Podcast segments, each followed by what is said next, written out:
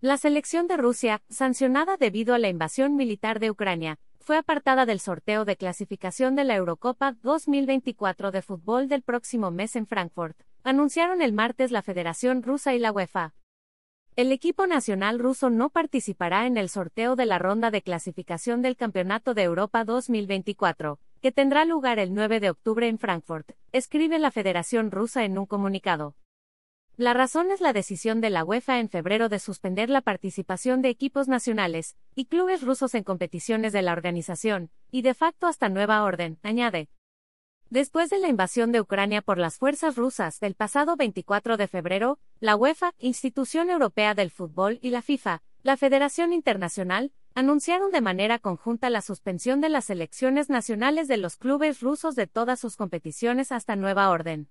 También puedes leer, Carelli Ruiz se pasó de copas y lució sus pasos prohibidos. Esta sanción se aplicó ya en la Eurocopa femenina, que tuvo lugar en julio en Inglaterra, en la que Portugal sustituyó a la selección rusa, y en la Copa del Mundo masculina de fútbol de Qatar, 20 de noviembre al 18 de diciembre.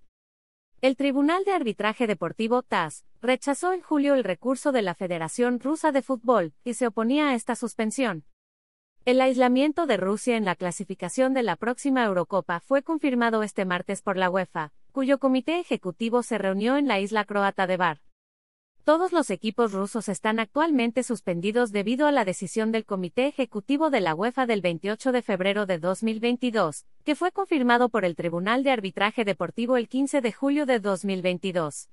En consecuencia, Rusia no está integrada en el sorteo de clasificación del Campeonato Europeo de Fútbol, recuerda la UEFA en un comunicado. La ley de derechos de autor prohíbe estrictamente copiar completa o parcialmente los materiales de Excelsior sin haber obtenido previamente permiso por escrito, y sin incluir el link al texto original.